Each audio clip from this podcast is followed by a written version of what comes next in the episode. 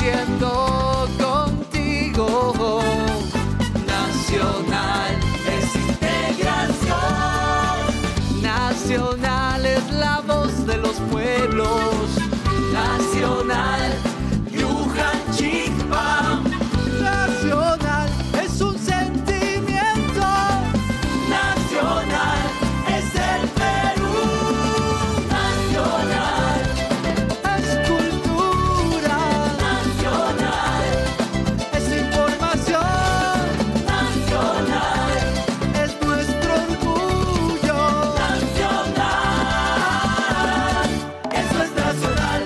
Radio Nacional, la primera radio del Perú.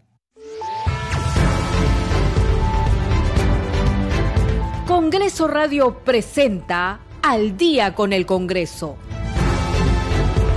Una síntesis informativa del trabajo legislativo, de representación y de fiscalización del Parlamento Nacional. Una producción de la Oficina de Comunicaciones del Congreso de la República.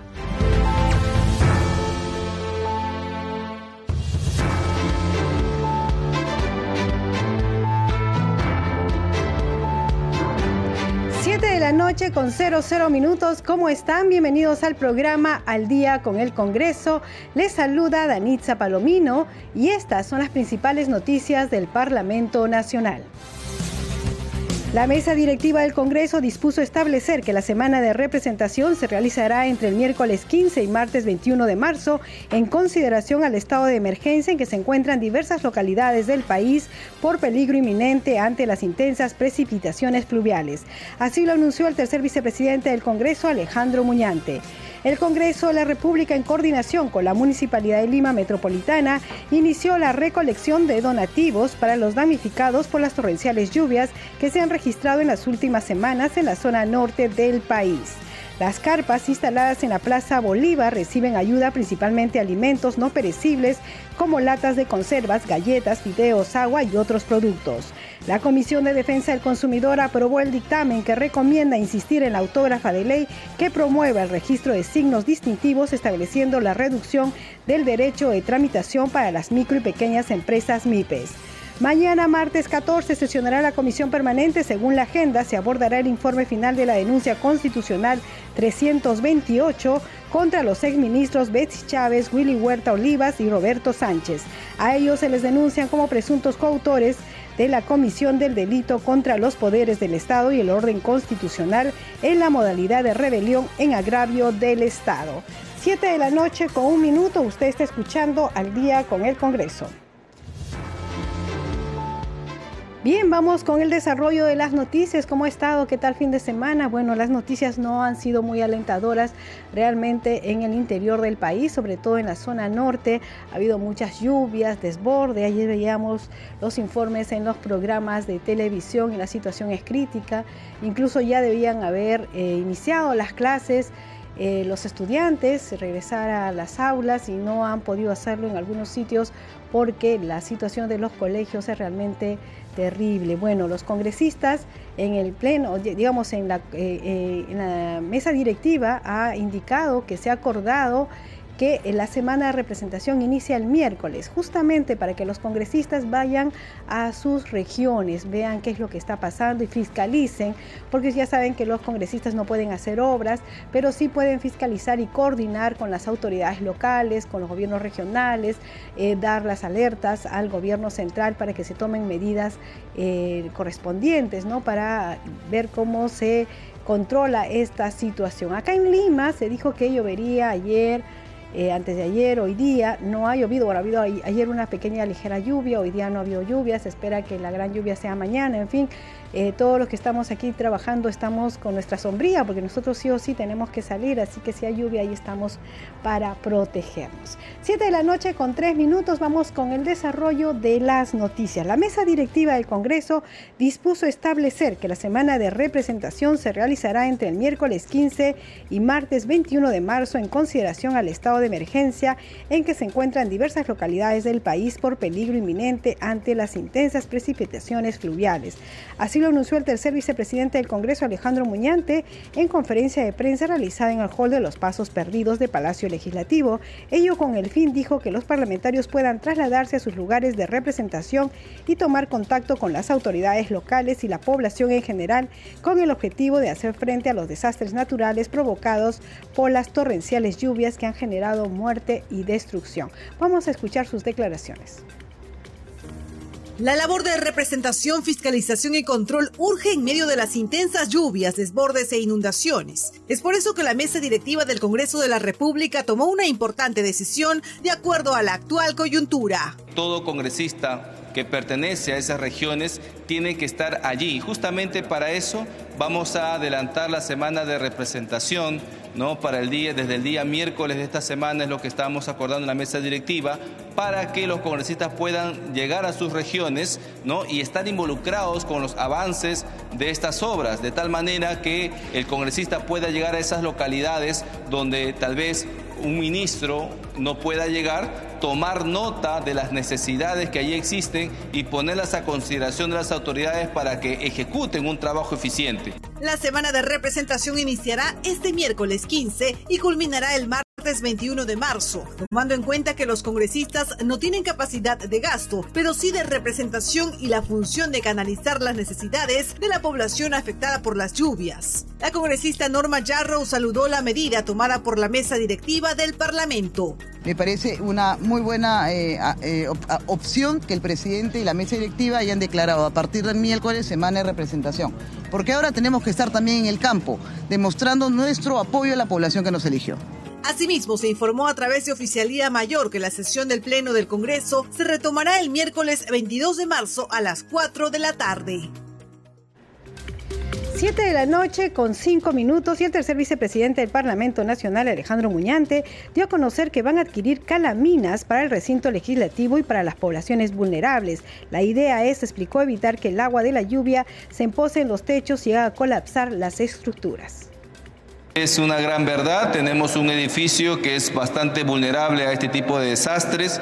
Justamente el día sábado estuvimos reunidos con la Municipalidad de Lima, sabemos que existen eh, eh, donaciones de calaminas hacia la municipalidad que serán destinados principalmente a las casas afectadas ¿no? en, la, zona de Chosica, Chaclacayo, pero también le hemos pedido que lo hagan con aquellas casonas antiguas aquí en el cercado de Lima, no solo este Congreso, sino también otras instituciones e incluso casonas donde viven personas, ¿no? Este, también puedan ser protegidas con estas calaminas. De la misma manera, el Congreso de la República, justamente estamos viendo esto en la mesa directiva, eh, vamos a destinar un presupuesto para la compra de calaminas, ¿no? También que van a ser destinadas hacia las poblaciones vulnerables para evitar que justamente el, agua se empose en los techos. Aquí también llamamos eh, a la reflexión a todos nuestros ciudadanos de Lima, porque sabemos que Lima pues no está preparada para recibir lluvias intensas. A veces las casas que se han construido, sobre todo en los conos, sirven como una especie incluso de piscina que si, si eso se llena, de todas maneras la, la, la, estructura se va a colapsar. Entonces creo yo que en ese sentido todos aquí debemos de ponernos a buen recaudo y proteger nuestras viviendas con estas calaminas que podrían drenar el agua y evitar que se emposen los techos. ¿Y acá también se va a hacer lo mismo en la estructura donde hay zonas, eh, áreas vulnerables? Sí, estamos pidiendo que se haga a través tanto del Congreso como de la propia Municipalidad de Lima, que repito, tienen ya una donación para, esa, para la compra de esos... Este, de, esos materiales y creo que también el gobierno debería también destinar un presupuesto para eso y colocarlos de manera inmediata. Nos, nos, nos vemos que están queriendo hacer, vemos que están este, avanzando, pero todavía hay mucha lentitud. Entiendo que es porque se han abocado más que nada a las zonas del norte, donde todos estamos viendo cómo las inclemencias de este ciclón están afectando muchísimo, pero creo que ya es momento que Lima tenga ya un, un plan de prevención de manera inmediata. 7 de la noche con 8 minutos vamos con más información. La solidaridad con nuestros hermanos del norte que hoy sufren las inclemencias de los desastres naturales pone nuevamente a prueba los sentimientos de fraternidad y unidad entre nuestros conjeres que hoy se ven afectados por la caída de torrenciales lluvias. El Congreso de la República, en coordinación con la Municipalidad de Lima Metropolitana, inició la recolección de donativos para los damnificados por las torrenciales lluvias que se han registrado en las últimas semanas en la zona norte del país. Las carpas y instaladas en la Plaza Bolívar reciben ayuda, principalmente alimentos no perecibles como latas de conservas, galletas, fideos, agua y otros productos. Vamos a escuchar justamente al congresista Alejandro Cabero.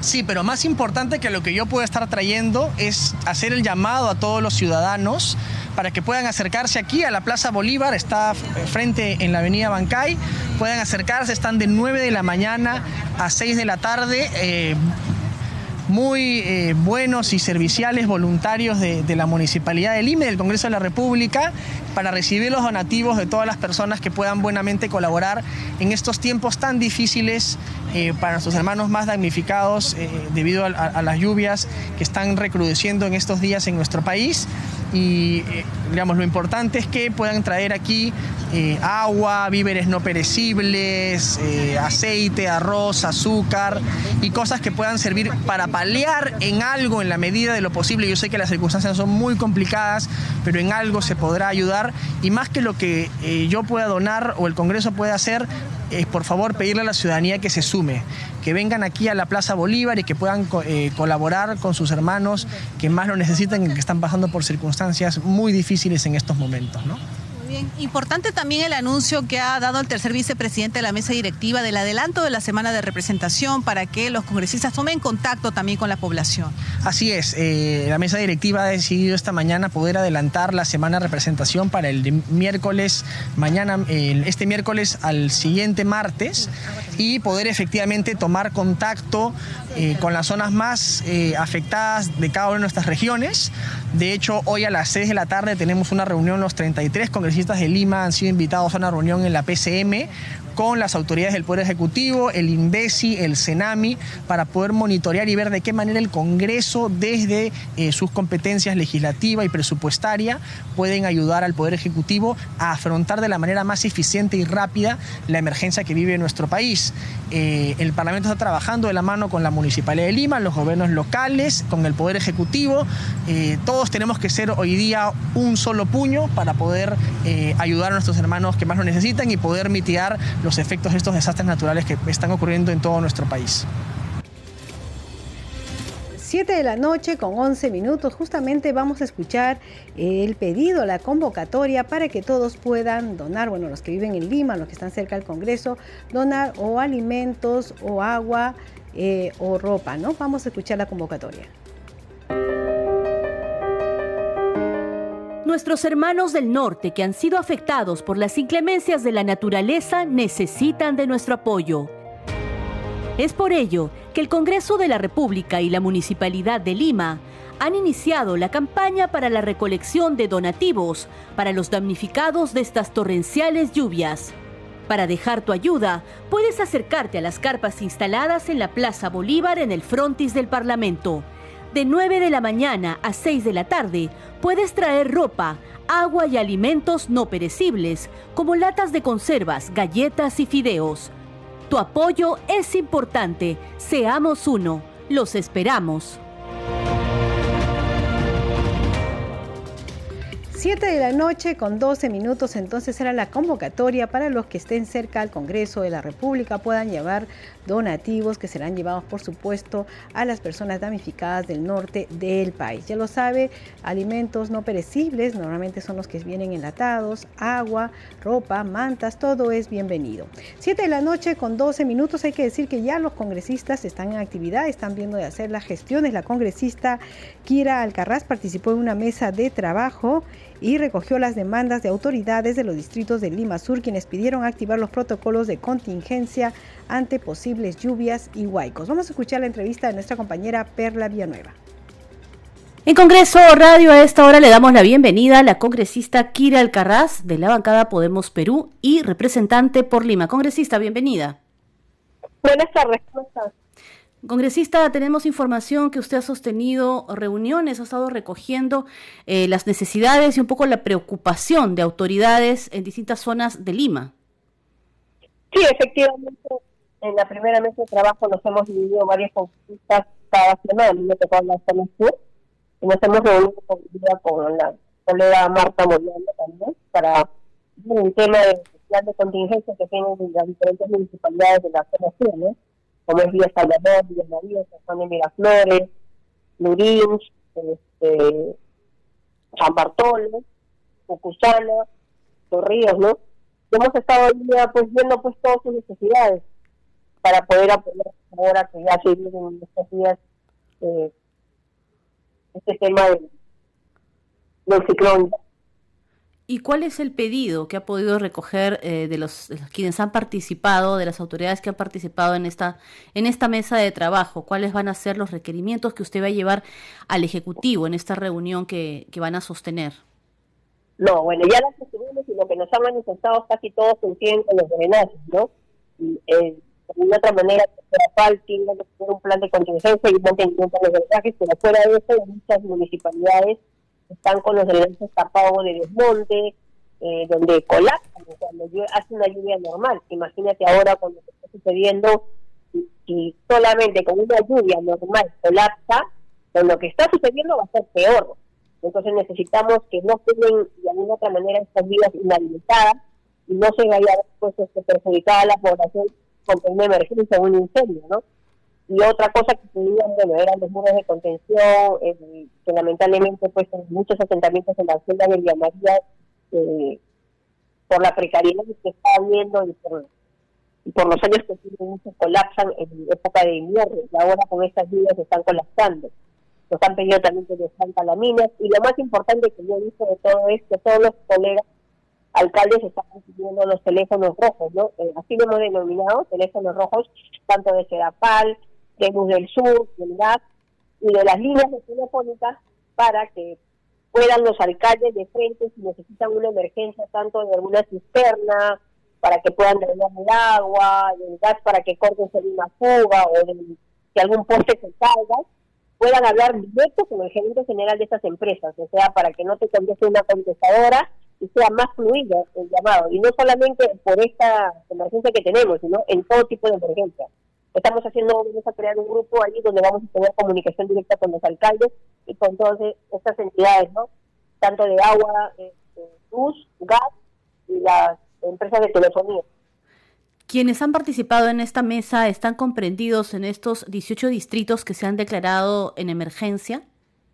Sí, efectivamente. Solamente hay dos que no entiendo por qué no los han declarado en emergencia, que es San Bartolo y Santa María.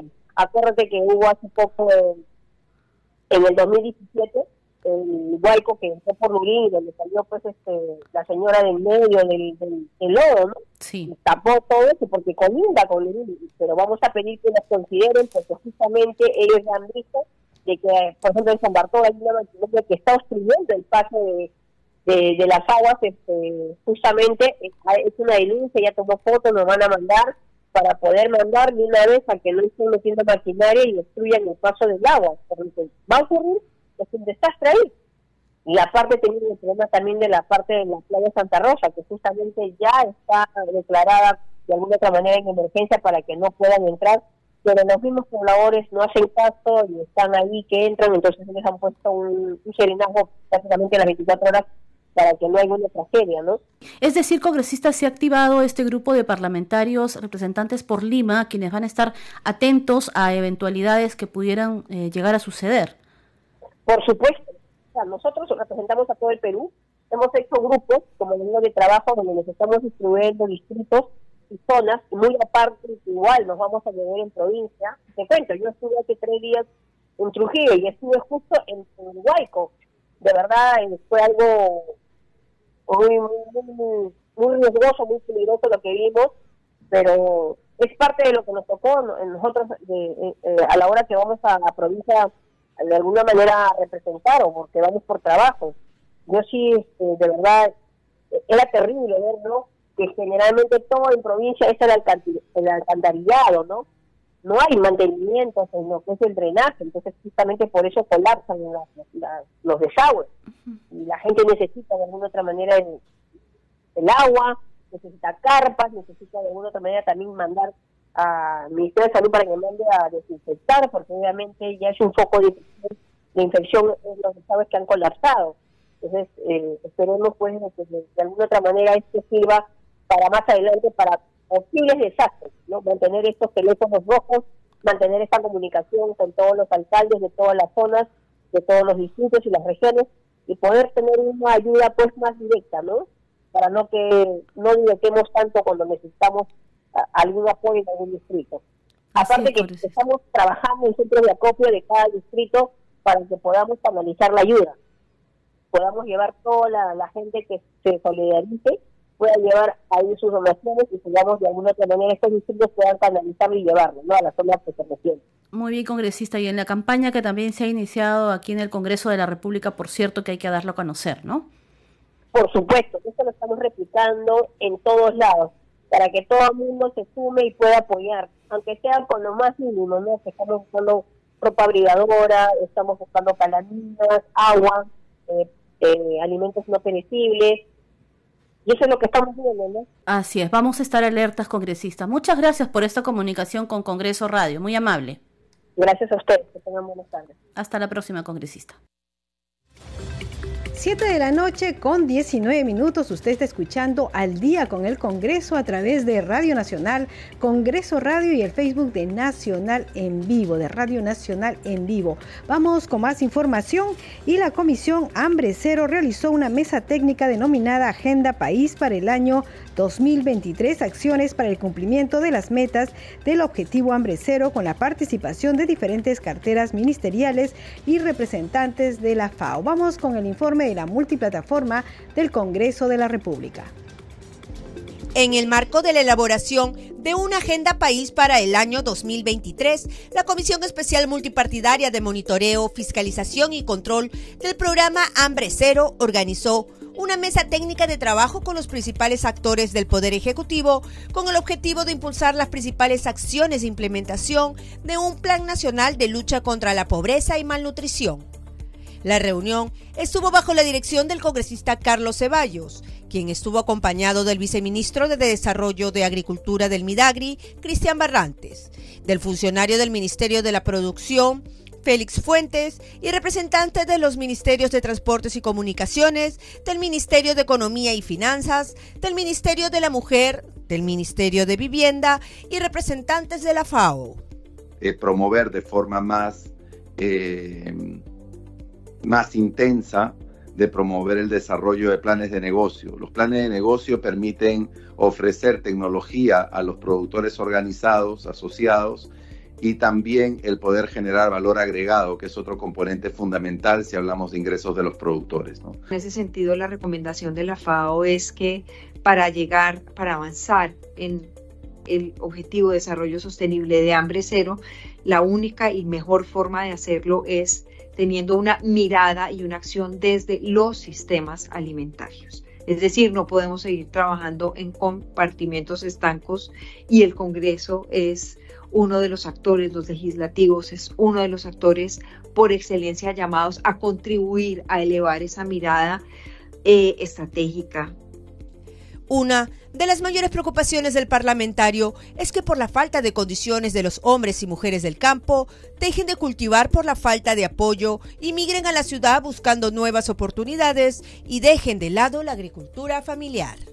Entonces tenemos que empezar a brindarle condiciones necesarias al sector rural para que la gente diga, pues acá, acá ya, no, no, hay condiciones, porque viven, acá vienen, bien en los cerros, están vendiendo caramelos, hermanas que pueden estar cultivando la tierra, mejorando su calidad de vida, pero no tienen condiciones, no hay postas médicas, no hay eh, educación de calidad y una serie de cosas. Entonces yo creo que tendríamos que fortalecer estos centros poblados 7 de la noche con 22 minutos y nosotros siempre estamos difundiendo las leyes que se generan en el Congreso de la República en nuestra secuencia Leyes para ti. ¿Vives con el constante temor de convertirte en una de las tantas víctimas de feminicidio que ves por la televisión? ¿Crees que estás condenada a vivir con tu agresor y no sabes qué hacer? El Congreso de la República te ha escuchado y aprobó la ley que promueve los servicios de protección temporal en caso seas víctima de violencia. Esta iniciativa busca fortalecer el rol de los gobiernos regionales y locales para la implementación de hogares refugio con cobertura a nivel nacional, así como la entrega de predios y de bienes inmuebles para cumplir con este fin. De la misma forma, si has sido víctima de violencia y eres jefa de familia, podrás obtener un crédito a través del Fondo Mi Vivienda para acceder a una casa o también para mejorar, reforzar o remodelar el hogar donde vives actualmente. El Congreso hace leyes para ti.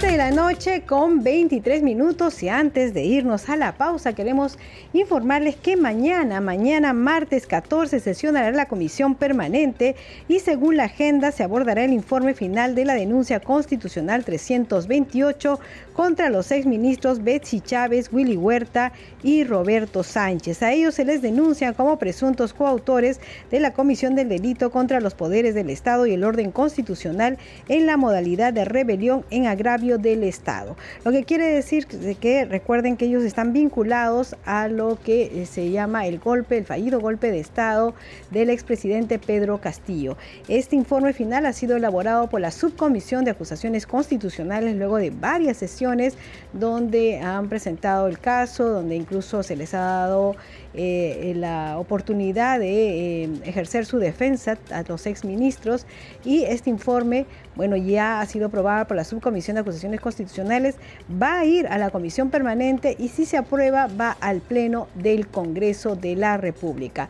Esto podría ser fácilmente la próxima semana. Por supuesto, nosotros mañana a las 7 le vamos a informar sobre qué es lo que se acordó en esta Comisión Permanente respecto a la denuncia constitucional contra los exministros Betsy Chávez, Willy Huerta y Roberto Sánchez. Siete de la noche con 25 minutos hacemos una pausa y regresamos con más información aquí en Al día con el Congreso.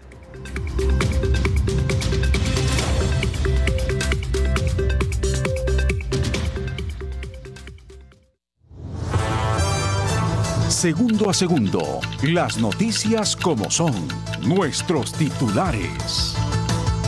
7 y 25 de la noche. Las lluvias intensas que se registraron el último fin de semana en la región Loreto provocaron el aumento del caudal de los ríos amazónicos y la activación de varias quebradas en la provincia de Mainas, cerca de la ciudad de Iquitos.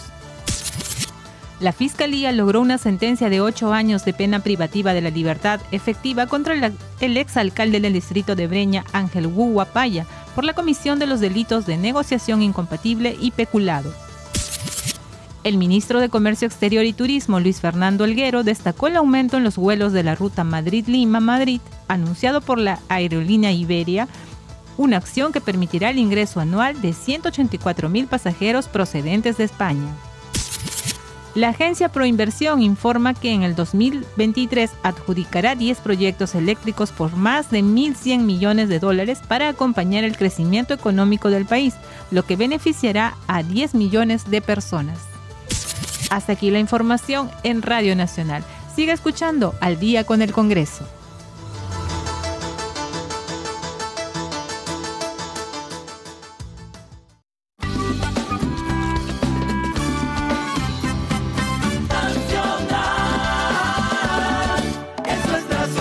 Radio Nacional, la primera radio del Perú.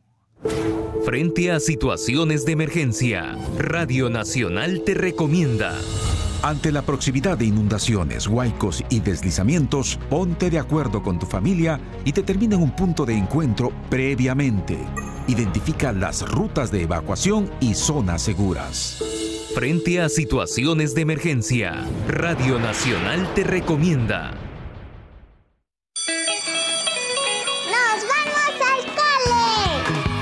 Lonchera saludable contribuye a que los niños tengan un buen desempeño físico e intelectual en el colegio. Escoge alimentos naturales en lugar de los procesados. Evita aquellos que son altos en grasas o azúcares. Y no olvides incluir siempre agua o refresco de frutas. ¡Nos vamos al cole! Listos para volver a clases con Radio Nacional. En Santo Tomás, la tierra de los corilazos. Escucha Nacional 100.5 FM. ¿Sabes qué es lo que no te pueden pedir en la lista de útiles? ¿Sabes dónde quejarte por un mal servicio de salud? ¿Sabes cómo evitar ser víctima de un fraude con tarjeta de crédito? Tranquilos, mis queridos canchanchanes, que ya volvió la voz del consumidor, el programa que te informa, te defiende y donde tu voz suena fuerte. La voz del consumidor con Grisólogo Cáceres, de lunes a viernes a las 10 de la mañana por Nacional.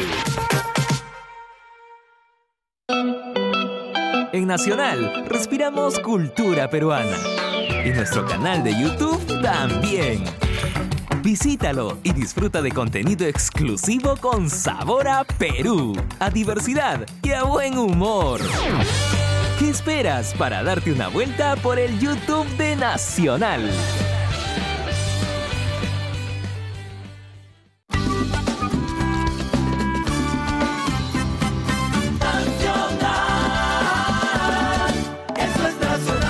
Radio Nacional, la primera radio del Perú.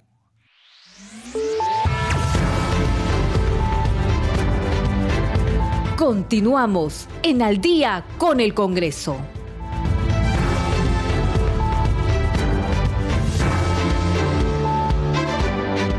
Siete de la noche con 29 minutos. ¿Cómo están? Bienvenidos al día con el Congreso. A esta segunda media hora los estamos acompañando aquí en Radio Nacional. Marco Manchego en los controles, Alberto Casas en la transmisión streaming por Facebook y Danitza Palomino en la conducción. Vamos con los titulares.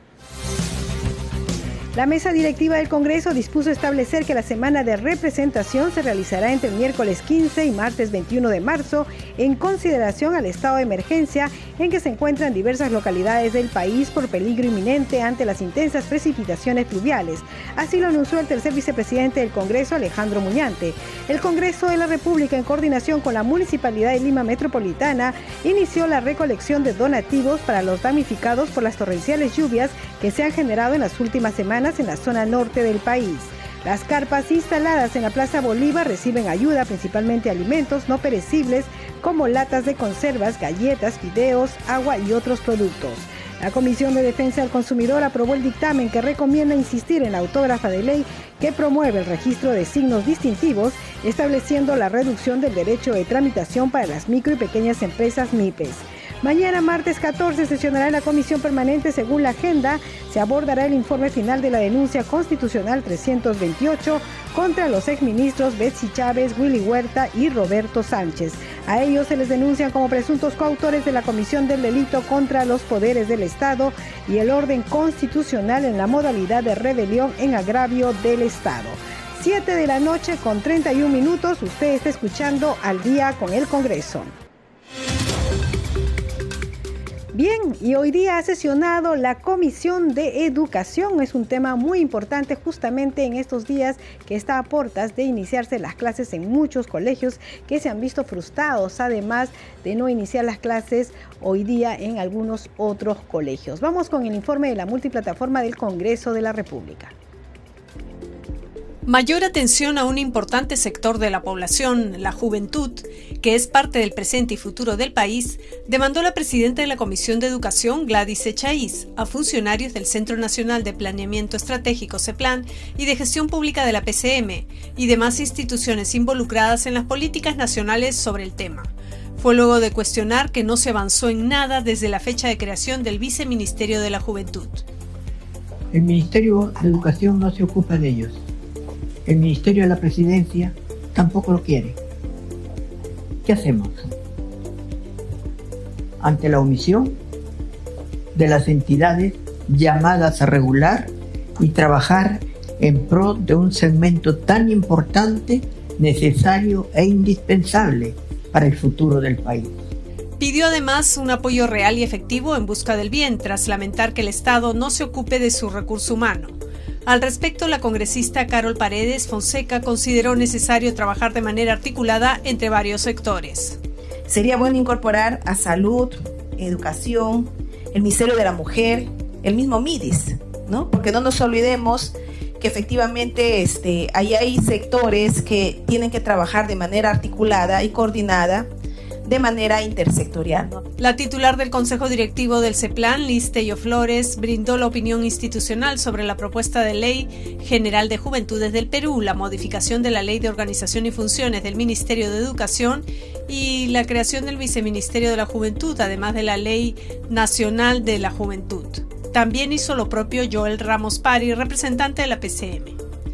Seguidamente, la directora de la Escuela Superior Autónoma de Bellas Artes del Perú, Eva López Miranda, opinó en contra de la propuesta de ley que modifica la norma 30.512 de institutos y escuelas de educación superior y de la carrera pública de sus docentes, a fin de incorporar a las escuelas superiores de formación artística dentro del ámbito de su aplicación. Opinó que se le debe considerar como universidad.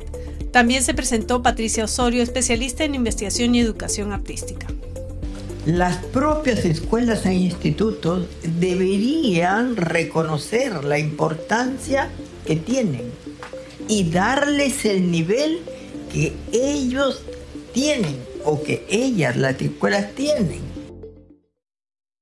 7 de la noche con 34 minutos y nuestro compañero Víctor Incio conversó con la presidenta de la Comisión de Educación Gladys Echaíz sobre la sesión del día de hoy. Ella señaló que eh, se ha abordado los vacíos legales de la ley del artista y la ley de juventudes. Vamos a escucharla.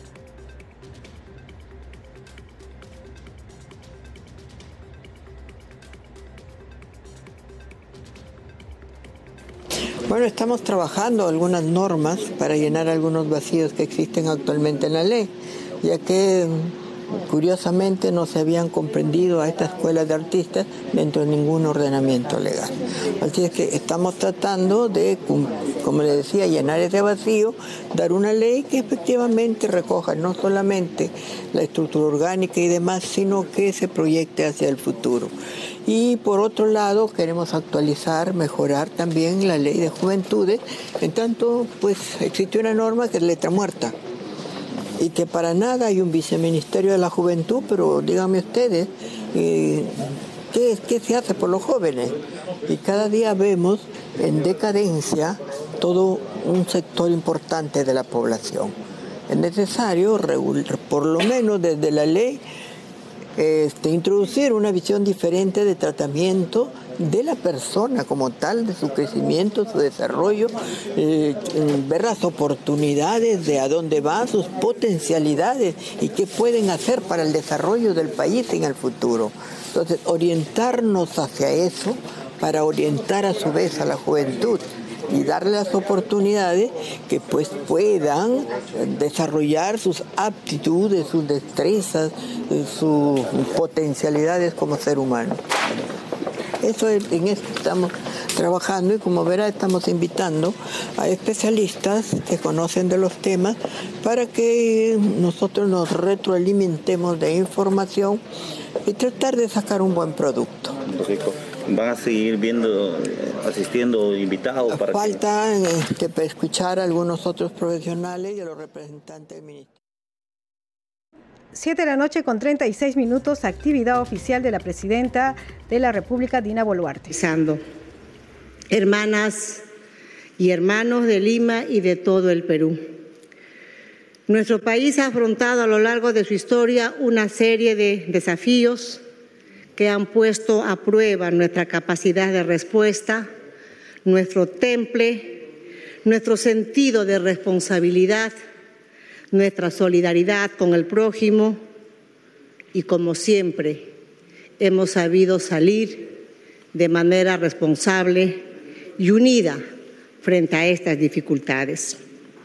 En diversas circunstancias Hemos enfrentado los embates de la naturaleza como los sismos de gran magnitud, las lluvias torrenciales, desbordes, inundaciones, sequías, que han causado enormes daños a nuestras hermanas, a nuestros hermanos, pero hemos salido al frente con patriotismo y unido el Perú en un solo corazón.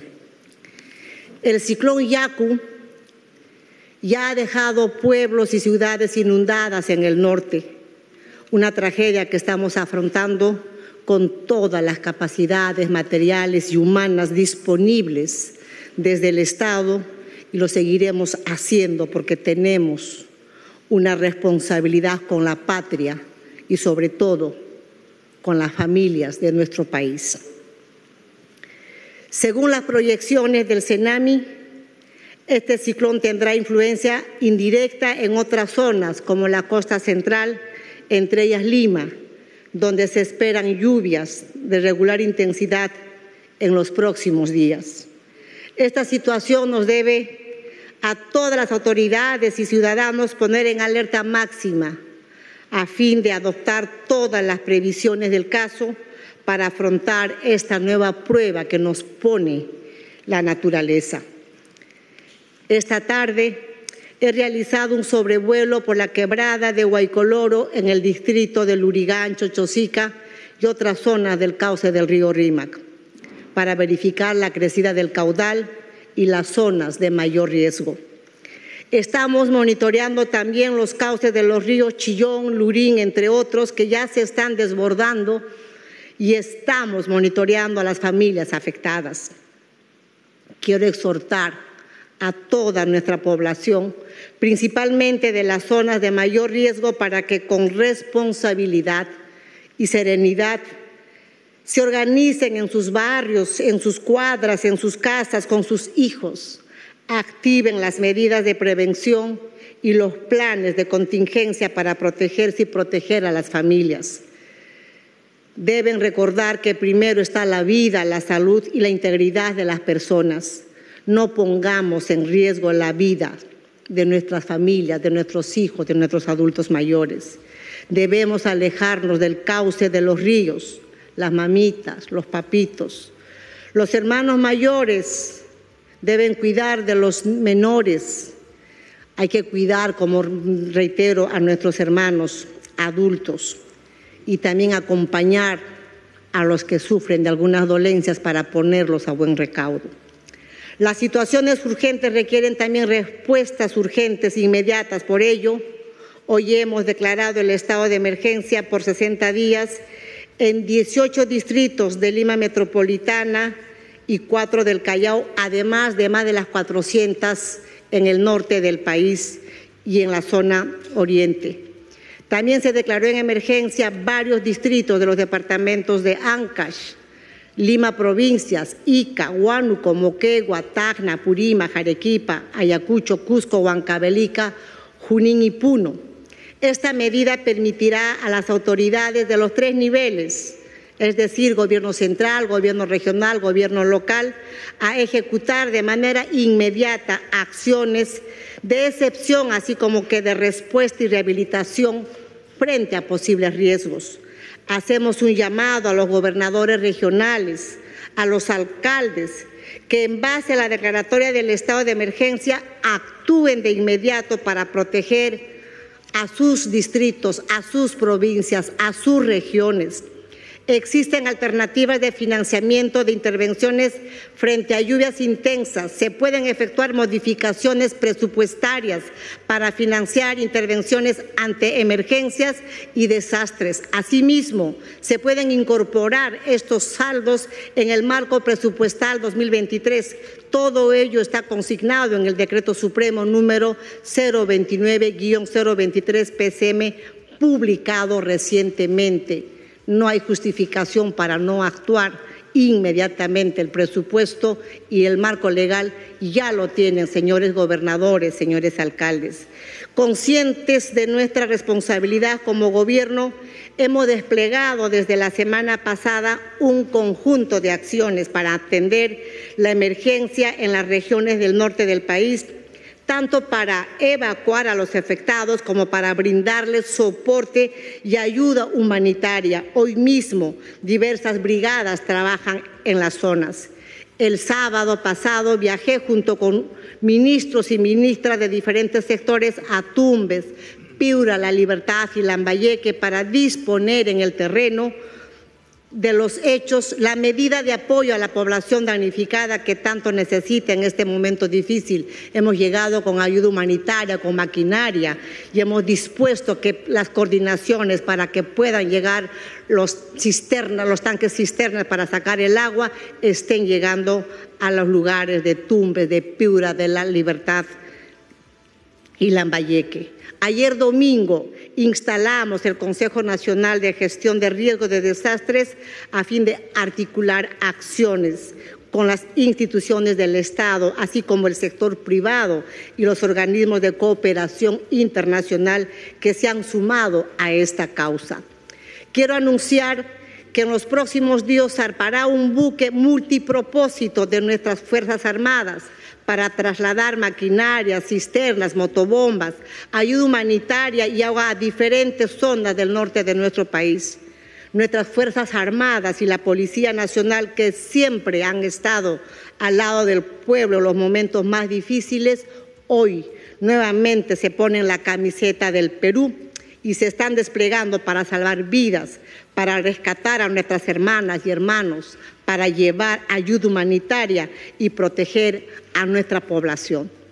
Por su parte, el Ministerio de Vivienda, Construcción y Saneamiento está enviando más de 195 maquinarias como motobombas, cisternas, tractores, oruga y otros a las regiones de Piura, Tumbes, La Valleque, La Libertad, Ancas, Cajamarca y Lima provincias. También está trasladando 5 mil galones de agua de Barranca hacia Trujillo. Y Sedapal está envasando 7.500 litros de agua diarios para ser distribuidos a la población damnificada. Quiero referirme al puente Sechín, ubicado en Casma, región Ancas, cuyo desvío provisional colapsó en los últimos días por la crecida del río. Desde el día 1, el Ministerio de Transportes y Comunicaciones, a través de Provías Nacional, ha estado en el puente para constatar las alternativas de solución. La concesionaria, que es responsable del puente y de la transitabilidad, ha implementado la solución más inmediata, que es el vaciado de concreto con acelerante en toda la losa del puente. Esto se hizo el día de ayer. Es por esta razón que una vez que seque el material, se podrá abrir el tránsito vehicular. El miércoles o jueves de esta semana estará iniciándose ese tránsito para vehículos. Actualmente el puente se está usando como pase peatonal en coordinación con la policía. Tengamos calma, hermanos de Casma, para poder transitar con los vehículos sobre este puente. Como gobierno atendemos lo inmediato, pero también el corto y el mediano plazo. Después de la emergencia, tendremos que ejecutar las obras de infraestructura en materia de descolmatación, defensa ribereña, sistemas de drenaje que no se hicieron en el pasado. Por ello, hemos dispuesto la reorganización de la autoridad para la reconstrucción con cambios, con el objetivo de que brinde una real solución frente a las lluvias e inundaciones. En el marco de este proceso, la Autoridad para la Reconstrucción con Cambios deberá considerar el traslado de sus oficinas hacia el norte del país. No tiene sentido que una entidad como Reconstrucción con Cambios funcione en una oficina en el centro de Lima. Hay que trabajar en el campo y resolver los problemas en el terreno, allá donde están las necesidades. Pero nuestros compatriotas y nuestro país requieren de soluciones definitivas frente a los embates de la naturaleza. Necesitamos proteger a la población y a la agricultura en todo el territorio nacional con obras firmes, sólidas, que duren, que sean sostenibles en el tiempo, no solo medidas cortoplacistas. Si no hacemos eso el próximo año, de presentarse un escenario similar o peor, vamos a tener las mismas o peores consecuencias y no podemos seguir en este círculo vicioso. Por ello anuncio que el gobierno está preparando un proyecto de ley que será presentado ante el Congreso para la creación de la Autoridad Nacional de Infraestructura, la cual tendrá oficinas descentralizadas en todo el país. Dicha autoridad tendrá tres objetivos estratégicos principales. Primero, se encargará de ejecutar las obras emblemáticas que necesitamos en todo el territorio nacional. Tendrá a su cargo la prevención y control de cuencas para evitar huaicos e inundaciones. Llevará adelante el tantas veces postergado mejoramiento de la cuenca del río Rímac, entre otros. Una preocupación central de nuestro gobierno es la educación de nuestras niñas, de nuestros niños, de nuestros adolescentes. Debido a esta emergencia por el ciclón y las lluvias, se había postergado el inicio del año escolar 2023 hasta el próximo lunes 20 de marzo en los centros educativos desde Tumbes hasta Ica y en aquellas zonas donde se presenten inconvenientes por el tema de la naturaleza. Según el reporte que hemos recibido del Ministerio de Educación, Hoy lunes 13 de marzo en 12 regiones del país se han iniciado las clases al 100% en las instituciones educativas. Felicito a los maestros, a los docentes, a los padres de familia y abrazo a los niños, a las niñas y a los adolescentes de este reinicio de clases del 2023. Solo el conocimiento y esa sapiencia que cada niño, cada niña, cada adolescente adquiera en su salón de clases nos hará personas diferentes. Estamos trabajando para que la siguiente semana y en lo sucesivo todos los centros educativos del país funcionen al 100%. Este es un reto que tenemos todas las autoridades de los tres niveles de gobierno, nuestras maestras y nuestros maestros, padres y padres de familia y nuestros estudiantes. Es un reto de este conjunto de personas educativas, padres de familia, gobernadores, alcaldes. Es un derecho la educación y está en nosotros otorgar a nuestras niñas, a nuestros estudiantes. Durante tres años, debido a la pandemia, nuestras niñas y niños no asistieron regularmente a los colegios. Hoy necesitamos hacerlo. Haremos todo lo posible para que así sea. Quisiera hacer un llamado de atención de manera enérgica a los funcionarios públicos que demuestren una mala actitud o falta de entrega, más aún en un momento en que necesitamos trabajar por el país. Aquí estamos para fajarnos por el país y no para distraer los tiempos en situaciones que no son de necesidad prioritaria. Así como no permitimos este tipo de actitudes, rechazamos de manera enfática los actos de agresión y violencia que no conducen a nada. La tolerancia y el respeto entre peruanos es lo que debe primar para podernos entender y trabajar unidos por el país. Los ministros y viceministros están trabajando de manera dedicada y responsable recorriendo todo el país, atendiendo las demandas de la población. Sin embargo, aquellas autoridades que se salgan de la línea de trabajo responsable y honesta deben ser sancionados como corresponde. Hermanas, hermanos de todo el Perú, como dije al inicio, hemos afrontado en el pasado circunstancias difíciles que nos han quitado a nuestros seres queridos, que nos han golpeado, nos han lastimado, nos han hecho perder las esperanzas. Pero siempre hemos sacado fuerzas para salir adelante y nos hemos sobrepuesto a la adversidad. Hoy nos toca asumir los retos que nos plantea la naturaleza y en unidad, con responsabilidad, con esfuerzo, con disciplina, con solidaridad, sigamos trabajando juntos para hacer frente a este y otros desafíos y construir un país fuerte, sólido, unido, justo y sostenible. El país nos necesita a todos, más, más en circunstancias difíciles. El ciclón Yaku ha llegado y ha encontrado un estado desabastecido, pero estamos sacando todo el esfuerzo, tanto material como humanitario, como dije hace unos instantes, para afrontar y ayudar y apoyar y abrazar a nuestros hermanos damnificados. Quiero ceder las palabras a nuestro ministro de Defensa para que nos pueda también dar su alcance respecto del trabajo en el norte y en el resto del país respecto a este paso del ciclón Yaku. Muchas gracias y buenas noches. Muchas gracias, señora presidenta. Un saludo muy fraterno a través de los medios de prensa a los ciudadanos de nuestro país.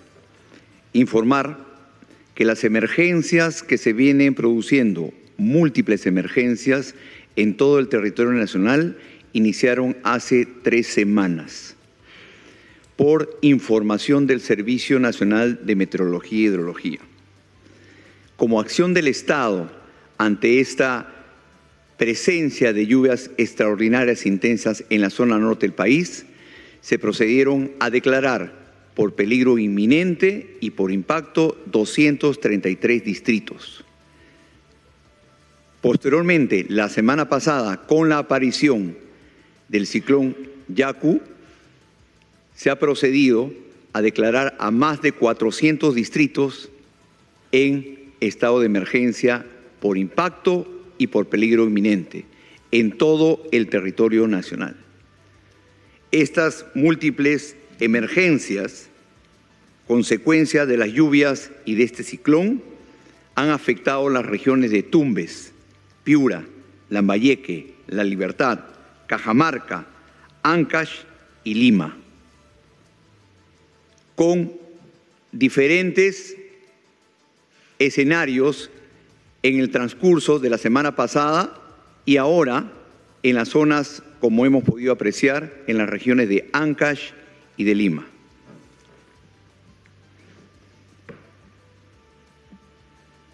¿Cuál es la finalidad de establecer e informar que se van a, se van a presentar dos escenarios de riesgo críticos para nuestro país? El primero, como consecuencia de las lluvias intensas y las acciones inmediatas que se tiene que llevar a cabo en el corto plazo en un proceso de respuesta.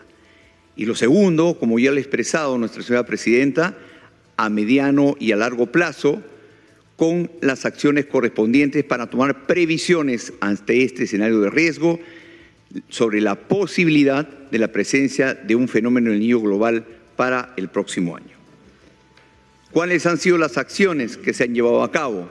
Ya lo expresó la señora presidenta, se ha instalado el Consejo Nacional de Gestión de Riesgo de Desastres, se ha declarado en sesión permanente y actividad operativa permanente el Centro de Operaciones de Emergencia Nacional.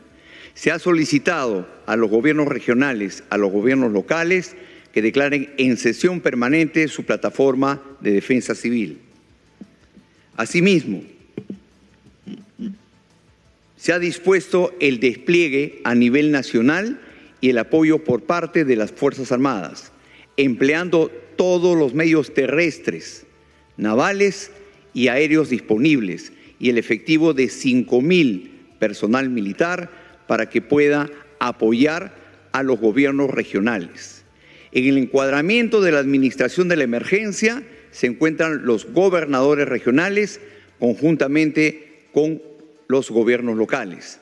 Estamos en un nivel 4 de la emergencia en el cual la administración de la emergencia es por la autoridad regional en coordinación con el Instituto Nacional de Defensa Civil y el apoyo de todos los sectores del Estado para que puedan llevar a cabo un plan de contingencia ante este escenario de lluvias intensas.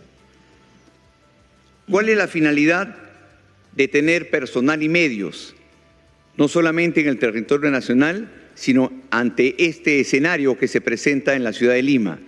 Es actuar con preparación y con previsión. De acuerdo al informe del Servicio Nacional de Meteorología y Hidrología, hoy y mañana son los días de mayor impacto de lluvias intensas y posteriormente habrá una gradualidad que irá descendiendo. Como ustedes han podido apreciar por informaciones el día de ayer, se han activado nueve quebradas en la cuenca del río Rímac, empezando por la quebrada de Guaycoloro. Y eso hace de que se incremente el caudal del río Rímac. Estamos en observación de las cuencas del río Rímac, del río Chillón y del río Lurín. Hasta el momento estamos en alerta naranja en los ríos Rímac y Chillón. El Lurín todavía no llega el umbral naranja y está en otro tipo de observación. El desplazamiento que se acaba de hacer el día de hoy de personal militar con la Brigada Multipropósito, equipo y maquinaria de los batallones de ingenieros es para tomar previsiones y apoyar en coordinación con las autoridades locales cualquier previsión como consecuencia de la activación de las quebradas. Si bien es cierto el escenario presentado por Senami no indica de que las cuencas de los